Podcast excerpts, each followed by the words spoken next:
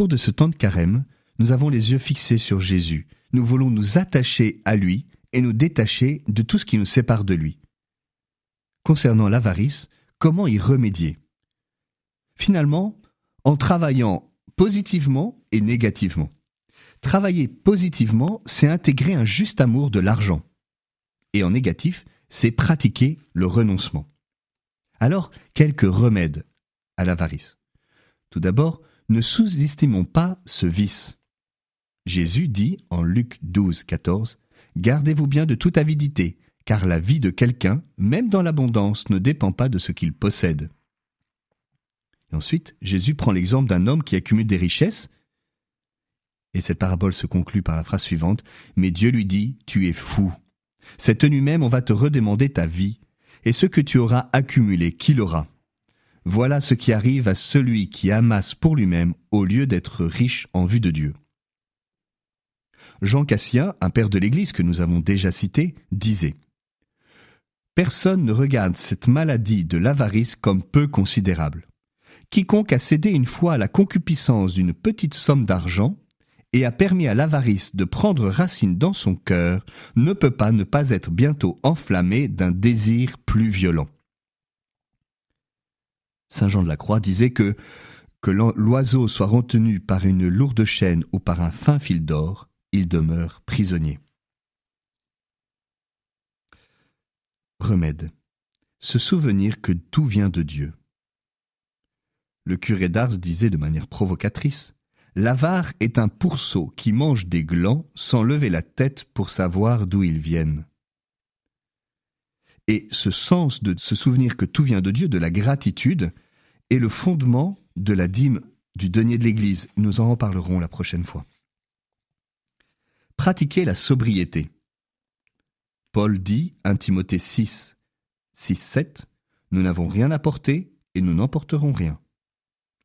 Je voudrais m'appuyer sur l'encyclique Laudato Si du pape François, numéro 222. Avoir un style de vie prophétique et contemplatif, capable d'aider à apprécier profondément les choses sans être obsédé par la consommation. Il poursuit. En effet, l'accumulation constante de possibilités de consommer distrait le cœur et empêche d'évaluer chaque chose et chaque moment.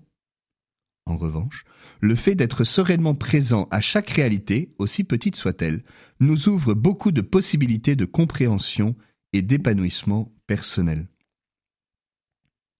Le pape commente, la spiritualité chrétienne propose une croissance par la sobriété, une croissance par la sobriété et une capacité de jouir avec peu. Jouir avec peu. C'est un retour à la simplicité qui nous permet de nous arrêter pour apprécier ce qui est petit. Oui, apprécier ce qui est petit, pour remercier des possibilités que la vie offre sans nous attacher à ce que nous avons, ni nous attrister de ce que nous ne possédons pas. Cela suppose d'éviter la dynamique de la domination et de la simple accumulation de plaisir. Au numéro suivant, numéro 223, le pape continue. La sobriété, qui est vécue avec liberté de manière consciente, est libératrice. Ce n'est pas une basse intensité de vie, mais tout le contraire. Car, en réalité, ceux qui jouissent plus et vivent mieux chaque moment sont ceux qui vivent avec sobriété. voilà un bon sujet de discussion aujourd'hui à table. Comment vivre la sobriété concernant les habits, concernant les chaussures, la nourriture, les loisirs, les vacances, bientôt, les cadeaux de Noël, un peu plus loin? Se rappeler que, comme le dit le pape François, on n'a jamais vu un corbillard suivi d'un camion de déménagement. Remède suivant, pratiquer la confiance. L'abandon à la providence n'est pas une imprévoyance, car l'abandon à la providence intègre la prudence. Mais nous pouvons relire ce que dit le Seigneur en Luc 12, versets 6 et 7.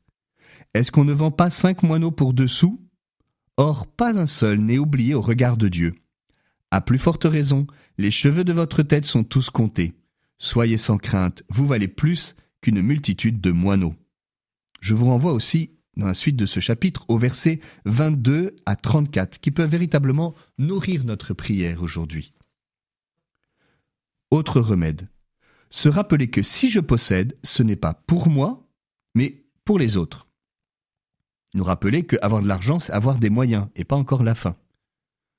Le Concile Vatican II, Gaudium Spes, numéro 69, dit que dans l'homme, dans l'usage qu'il en fait, ne doit jamais tenir les choses qu'il possède légitimement comme n'appartenant qu'à lui, mais les regarder aussi comme communes, en ce sens qu'elles puissent profiter non seulement à lui, mais aussi aux autres.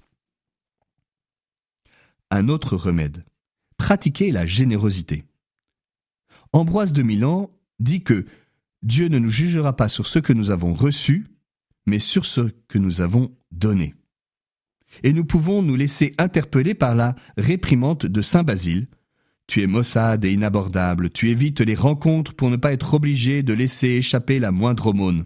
Tu n'as qu'une parole, je n'ai rien, je ne donnerai rien, car je suis pauvre.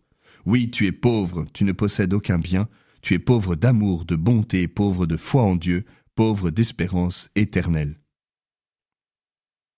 Voilà un sujet dont on peut aussi parler en famille, l'aumône.